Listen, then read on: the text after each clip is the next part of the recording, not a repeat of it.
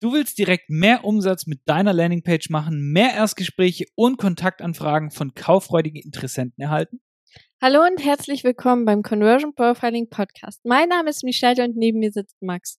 Hier lernst du, wie du durch Conversion Profiling tief in die Herzen und Geldbörsen deiner Zielgruppe eintauchst und mit Leichtigkeit zahlungskräftige Kunden und mehr Freiheit für dich gewinnst.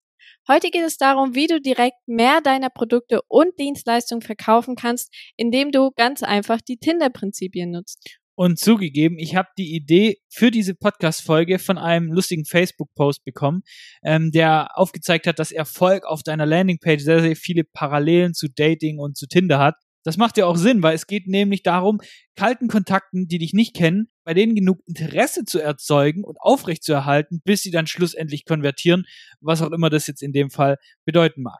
Und dementsprechend gibt's heute sechs konkrete Tipps, wie du durch die Tinder-Prinzipien mehr deine Angebote verkaufst und mehr Erstgespräche und Anfragen generierst. Der erste Tipp ist, dass du einzigartig bist und deine USPs zeigst. Also warum sollte ich mich jetzt bei dir melden? Und da geht's einfach darum, was unterscheidet dich von den anderen? Weil wenn du wirkst wie alle anderen, dann habe ich ja überhaupt gar keinen Grund, dich zu nehmen. Und wenn du eben bist wie alle anderen, dann entscheide ich mich schlussendlich über den Preis, was ich in Anspruch nehme. Und ich habe zum Beispiel mal so ein Peeling-Gerät im Internet gefunden und in dem Online-Shop kam das ungefähr 35 Euro und ich habe dann halt ein bisschen rumgegoogelt, habe ein bisschen rumgeguckt und habe es auch auf Amazon gefunden für irgendwas um die 10 Euro. Aber weil dieser Online-Shop jetzt die USPs von diesem Peeling-Gerät richtig cool auf der Homepage dargestellt hat, ähm, sie haben es mit verschiedenen Bildern dargestellt, mit Testimonials, mit Videos, haben ganz genau gesagt, wie das funktioniert und welche Vorteile ich davon habe, es zu nutzen, habe ich mich dann schlussendlich für das teure Produkt entschieden. Und wenn du das nicht machst, eben nicht deine USPs in den Vordergrund stellst, dann gewinnt womöglich hier auch einfach der mit dem günstigsten Preis, weil warum soll ich denn mehr Geld dafür ausgeben, wenn ich genau dasselbe krieg? Und genau aus diesem Grund müssen wir eben aus der Vergleichbarkeit raus. Also überlege dir, was bekomme ich bei dir, was ich bei anderen Leuten eben nicht bekomme? Was macht dich einzigartig? Und sage mir das auch. Und der zweite Punkt ist, mache keinen Heiratsantrag beim ersten Date. Und das heißt nichts anderes als pitche nicht einfach kalt. Weil genauso wenig wie du bei irgendeinem ersten Date quasi einen Heiratsantrag machen würdest, weil das würde absolut nicht ankommen, ähm, genauso versuchen die Menschen tatsächlich kalte Kontakte direkt in Kunden verwandeln. Und das siehst du dann in Social Media, wenn, die, wenn du Akquise-Nachrichten kriegst. Und ja, wärst du grundsätzlich interessiert daran, wenn wir einfach mal telefonieren und über dein Potenzial sprechen? Ist doch kompletter Bullshit. Das hat er nicht richtig, er hat nicht richtig verstanden, wie Akquise funktioniert. Der geht dann einfach auf Schlagzeug und sagt, ja gut, wenn ich jeden Tag 100 Leute anschreibe, dann melden sich vielleicht ein oder zwei Leute und dann war es ein voller Erfolg. Aber tatsächlich musst du ja erstmal dafür sorgen, dass du eine Beziehung zu den Leuten aufbaust. Du musst Interesse erzeugen, zum Beispiel durch deinen Content, zum Beispiel indem du einfach die Leute in ein Gespräch verwickelst und lässt die Kontakte erstmal warm werden. Weil merkt dir einfach, plumpe Kontakte an kalten Traffic funktionieren einfach nicht. Der dritte Tipp ist, sei nicht aufdringlich. Also verschrecke deine Kunden bitte nicht. Weil vielleicht kennst du das, ähm, wenn du Nachrichten zum Beispiel von Network-Marketing-Leuten bekommst.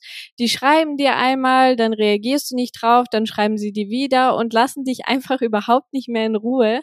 Und da bist du wahrscheinlich eher genervt von den ganzen Nachrichten und hast deshalb auch gar keine Lust zu antworten. Und gleichzeitig machen sich die Leute eben auch so extrem leicht zu haben. Und die Kunden haben eher das Gefühl, du brauchst jetzt den nächsten Abschluss, weil sonst würdest du nicht so darauf beharren, jetzt eine Antwort zu bekommen. Und das führt uns jetzt auch schon direkt zum nächsten Punkt. Der vierte Punkt ist, sei nicht zu leicht zu haben. Wenn du nämlich needy bist, turnt das Kunden ab. Und wir sind absolut kein Freund von ewigen Follow-up, wenn du ein Angebot rausgeschickt hast und dann jeden Tag anrufen und ah, wie sieht's aus und was ist der Stand und was weiß ich was. Und wir haben das selbst erlebt. Wir waren, ich glaube, vor anderthalb Jahren, vor einem Jahr oder so, waren wir bei Porsche und haben uns da einfach mal ähm, ein Angebot gemacht für einen Geschäftswagen. Und nachdem wir da draußen waren, hat der Typ uns fast jeden Tag angerufen. Und ja, hier macht jetzt eine Probefahrt unbedingt und dann macht jetzt hier, ähm, können wir gleich loslegen und äh, jetzt bestellen und so weiter. Und der hat das fast jeden Tag gemacht. Irgendwann wurde der Abstand ein bisschen größer, dann war es jede Woche, dann war es jeden Monat. Und der hat uns äh, tatsächlich, ich glaube, vor ein paar Wochen hat er Michelle nochmal an, äh, versucht hat anzurufen. Und das ist jetzt schon ja, über ein Jahr her. Also schon ein bisschen heftig.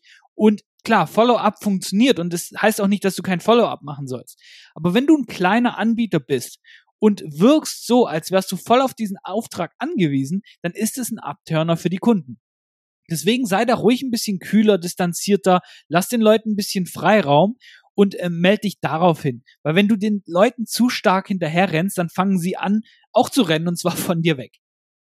Und der fünfte Tipp ist, rede nicht nur über dich, sondern auch über dein Gegenüber. Denn Menschen lieben es tatsächlich, über sich selbst zu sprechen.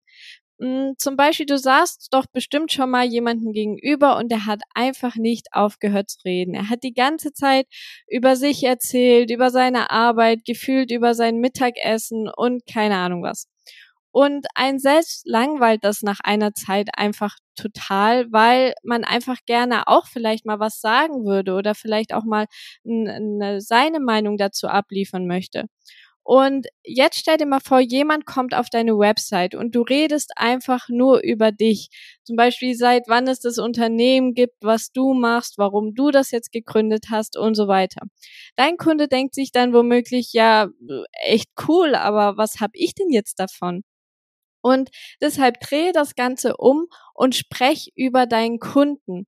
Ähm, zum Beispiel auf deiner Webseite eben, wie du sein Leben besser machst, welche Probleme du löst und zeige auch tatsächlich Verständnis für seine Situation. Und in Real Life ist es ganz einfach so, lass ihn einfach auch mal reden. Besonders wenn du zum Beispiel in einem Erstgespräch sitzt, frage ihn Fragen, lasse deinen Kunden ausreden und höre einfach interessiert zu. Und der sechste Punkt ist, mache keine falschen Versprechungen, die du nicht halten kannst. Und das ist wirklich das klassische Ding im Agenturgeschäft und im Coachingmarkt. Und da ist die Devise Overpromise und Underdeliver. Und das jedes einzelne Mal.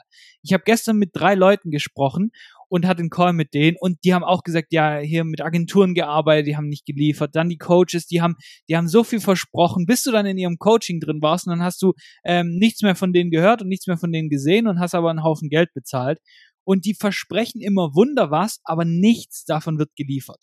Und gerade bei Agenturen ist es ganz, ganz toll, gerade so Facebook-Agenturen, was weiß ich, da ist der Pixel, der gerade nicht geht und der muss sich aufwärmen und das iOS, das ist schuld und oh, jetzt ist ja gerade Sommerloch, ne? Das ist ja bei allen so. Ist doch kompletter Bullshit wieder.